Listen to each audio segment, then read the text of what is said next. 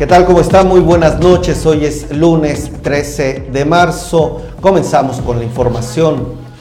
La quiebra de Silicon Valley Bank infunde temores ante el posible inicio de una crisis.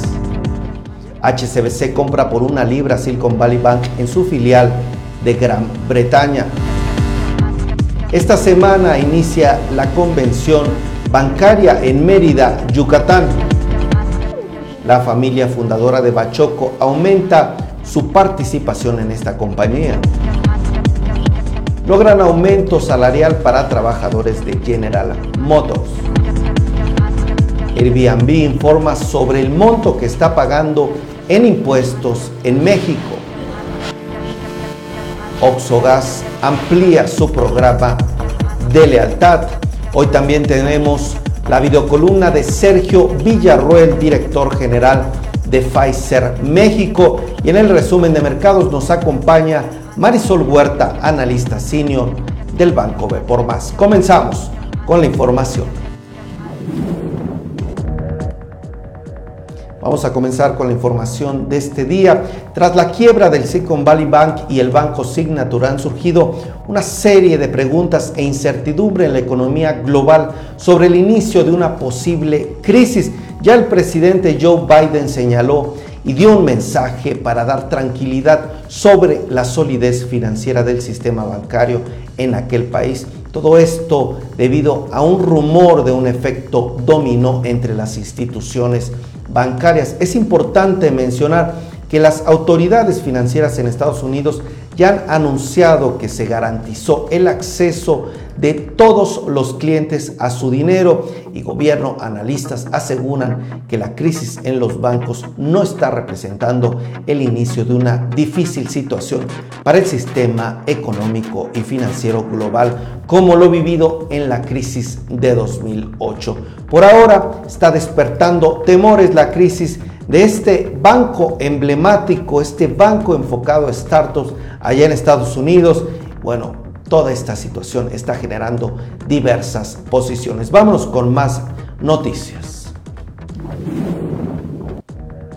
Siguiendo con el tema de la quiebra de bancos en Estados Unidos, HCBC informó que compró la filial británica de Silicon Valley Bank por un precio simbólico de una libra. Con esto está intentando frenar las consecuencias de la mayor caída bancaria desde el 2008 en esta crisis financiera que usted recuerda. Esta transacción por una libra se realizó después de que las autoridades estadounidenses tomaran medidas para tratar de frenar cualquier contagio repentino después de esta quiebra de la matriz del Silicon Valley Bank. El ministro británico también salió a decir, Jeremy Hunt, que los clientes de esta institución financiera podrían despreocuparse ya que habrá solidez sobre la situación de este banco y por eso tomaron pues diversas medidas. La situación complicada para el sistema financiero global. Esta semana inició, iniciará la Convención Bancaria 2023 en la ciudad de Mérida, Yucatán. Se trata de la edición 86 del evento organizado por la Asociación de Bancos de México. Se realizará este próximo jueves 16 y 17 de marzo y se tiene prevista la asistencia de Rogerio Ramírez de la O, el secretario de Hacienda y Crédito Público. También estará Daniel Becker, el presidente de la Asociación de Bancos de México. E incluso se espera un mensaje del presidente Andrés Manuel López Obrador. La convención bancaria tendrá conferencias virtuales y presenciales en las que se abordarán temas como las perspectivas económicas para este año, la transformación de la banca, así como temas claves entre los que destacan la inclusión y la equidad de género. La familia Robinson Bors, fundadora de Bachoco, adquirió de forma indirecta un paquete accionario que representa 8% del capital social de esta emisora. Ahora con la compra, el control de la familia incrementa a 95.7%. También es importante mencionar que en marzo del año pasado la familia propietaria de Bachoco o la familia con la propiedad mayoritaria de acciones anunció sus intenciones por llevar a cabo la salida del mercado accionario de esta emisora, por lo que este movimiento anticipa la posible, el posible fin de Bachoco en la Bolsa Mexicana de Valores. El fideicomiso de bienes de bienes raíces y hotelero, Fibraín, festejó su primera década en la Bolsa Mexicana de Valores bajo la clave de pizarra. FIN 13. Fibraín se constituyó el 21 de febrero del 2013 y desde 2015 ha realizado dos emisiones en el mercado de deuda por un monto de 4.200 millones de pesos. José Oriol Bosch, el director general de Grupo Bolsa, destacó que el crecimiento de la emisora ha sido importante y ha sido capaz de alcanzar en estos 10 años a nivel negocio y como emisora un crecimiento reflejado en pasar de 8 a 35 hoteles, además de tener marcas globales. General Motors y el Sindicato Independiente Nacional de Trabajadores y Trabajadoras de la Industria Automotriz acordaron un incremento salarial de 10% para este 2023 para los trabajadores de la fábrica de pickups en Silao, Guanajuato. El sindicato calificó la negociación como un logro histórico que permite una mejora importante en el poder adquisitivo de los trabajadores. Airbnb pagó más de 1.400 millones de pesos en concepto de impuestos sobre el hospedaje aquí en México de 2017 al 31 de diciembre de 2022. Todo esto es por las reservaciones hechas en su plataforma. Dicho impuesto grava los servicios de hospedaje prestados en las diversas entidades del país. Ahí Ángel Terral, el director general de Airbnb para México, Centroamérica y el Caribe, comentó que el monto es un hito que muestra el compromiso de la plataforma, los estados y la situación financiera de la empresa. Por ahora, Airbnb no solo es un negocio que está generando ingresos para familias mexicanas, también está generando dinero para las arcas de las autoridades. Fomento Económico Mexicano, FEMSA, informó que los clientes más frecuentes de Oxogas, estas gasolineras, participarán dentro del programa de lealtad de la empresa. Ganarán más puntos para cambiarlos por cualquier tipo de producto o servicio en los comercios afiliados. Por ejemplo, en Volaris, en Oxo y en otras instituciones, en otros negocios, podrán redimir estos puntos. Alejandro González, director de la estrategia de lealtad de FEMSA Digital, señaló que el objetivo es ofrecer el mejor programa de lealtad que exista aquí en nuestro país. ¿Qué les parece si me acompañan hoy con una videocolumna? Está con nosotros Sergio Villarruel, el director general de Pfizer en México. Agradezco a Lenia Ertea, muy buenas noches. Gracias Gloria Gómez, Josefina, por estar aquí presentes. Gracias por sus comentarios. Acompáñenme con esta videocolumna.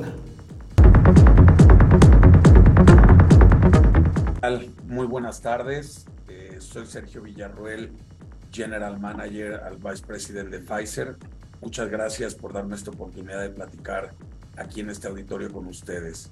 El tema de hoy y algo que me pidieron platicar por acá es qué es esa tecnología que está atrás de los medios de pago de tarjetas de débito, tarjetas de crédito, en ocasiones en México tarjetas de prepago que en nuestro en nuestro buen México se les conoce como débito nivel 1, 2, 3 y hasta nivel 4, que son las tarjetas de nómina.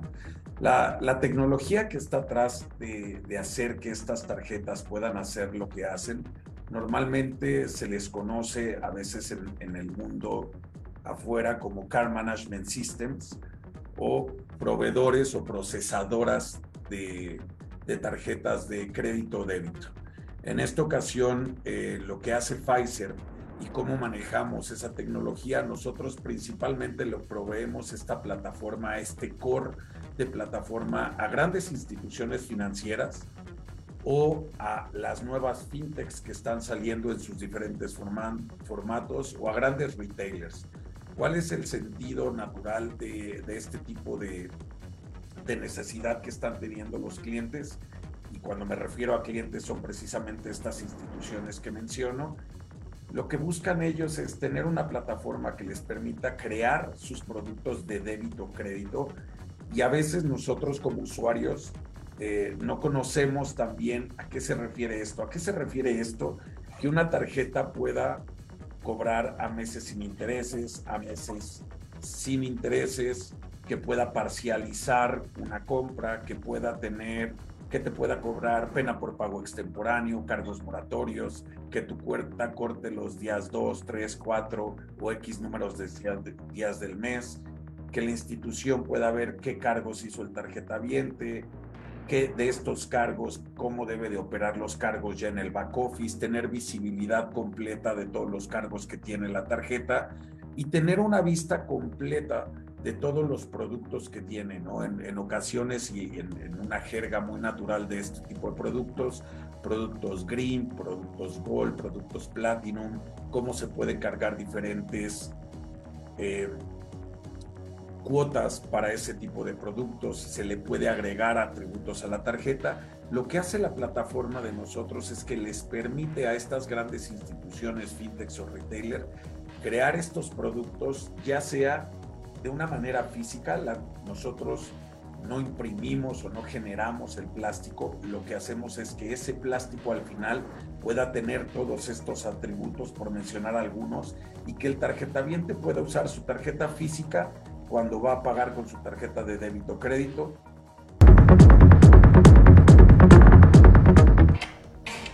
Muchas gracias a Sergio Villarruel. Él es el director general de Pfizer México. Vamos a tener estas videocolumnas en las diversas plataformas, ahí las podrán consultar de manera completa. Gracias Josefina, gracias Lenia Ertea, gracias por sus comentarios, por compartir esta transmisión. Por favor, si nos ve en repetición, pónganos el número 8 y si usted sigue aquí presente, por favor, 1, 5 o 10 o puede interactuar con alguna pregunta o comentario. Muchísimas gracias. Vámonos ahora con el resumen de mercados con Marisol Huerta y el Banco B por Más.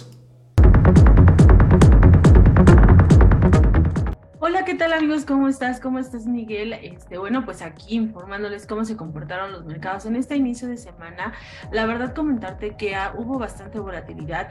Eh, hay una situación bastante tensa con los principales inversionistas y todo, bueno, porque sucedió que uno de los principales prestamistas en Estados Unidos, Silicon Valley eh, Financial, eh, pues bueno, tuvo que tronar. Presentó primero un esquema de financiamiento por 2.500 millones en bonos. Esto porque el banco estaba muy endeudado y sobre todo porque estaba financiando mucho a Fintech, que era el segundo banco que las financiaba. Y bueno, pues al final del día se fue a la quiebra. El fin de semana, tanto la Reserva Federal como la parte del Tesoro en Estados Unidos y también la Agencia de Depósitos tuvieron que hacer un plan para poder ayudar a todos los que estaban en este banco. ¿Por qué? Porque al cierre de semana se estuvo rumorando que podría haber un colapso en todas las instituciones financieras. Entonces, eh, bueno, pues hubo bastante rumor y aunque se estuvo señalando que esto no podía suceder porque los bancos ahora están más capitalizados, porque hay una mayor restricción y un mayor movimiento, pues bueno, el ruido ahí estaba, la total que los principales funcionarios se tuvieron que reunir y el día de hoy lo que encontramos fue un mercado cauteloso, tranquilo, porque la verdad es que los, los comportamientos que tuvieron fueron mixtos, tanto el Standard Poor's como el Dow Jones fueron a la baja, pero el Nasdaq sí logró recuperarse un poquito. Los inversionistas están, pues bueno, viendo si no, si no es un riesgo sistémico, si otros bancos no se pueden eh, ir en esta misma situación y bueno, pues lo que vimos es que no. Lo que sí es cierto es que Goldman Sachs salió a decir que ante todo este ruido o este estrés financiero que se está generando, seguramente ya no va a ser necesario que se dé un nuevo incremento de tasas por parte de la Reserva Federal, que hasta antes de este evento era lo que estaba afectando mucho a los mercados financieros. Entonces, pues bueno, eh, la verdad es que va a ser una semana de bastante incertidumbre, de irse con cautela para ver si nos sale más. Hasta el momento hay tres bancos, eh, se esperaría que no, pero bueno, pues esto es lo que los inversionistas han estado analizando y por eso fue la situación que el día de hoy pues tuvimos comentarios mixtos. Por otro lado, para la bolsa en México, esto presentó un comportamiento positivo. La verdad es que aunque siguiendo el escenario de incertidumbre a nivel internacional, los movimientos fueron favorables y bueno, pues ahorita eh, más bien los inversionistas aquí están más enfocados en el mercado, en cómo puede seguir creciendo, todavía muy contagiados por todas las noticias que han venido acerca del nearshoring y que pueden ser un catalizador en el mediano largo plazo para muchas de las acciones. Entonces, bueno, por lo pronto, ese fue el día de hoy el desempeño de los mercados. Y bueno, pues como siempre se despide de ustedes Marisol Huerta y a todo tu auditorio que tenga una excelente tarde. Hasta luego. Siempre es un gusto tener en este espacio formativo a Marisol Huerta, analista senior del Banco B por Más. Me despido de todos ustedes, muchísimas gracias por sus comentarios, por sus mensajes. Transmitimos aquí en Ideas de Televisión la información más completa, buscamos las principales noticias del mundo de los negocios. Gracias por su tiempo, que tenga muy buena noche y nos vemos mañana aquí en nuestras diversas plataformas. Muy buenas noches y nos vemos con más y muchas más ideas de negocios.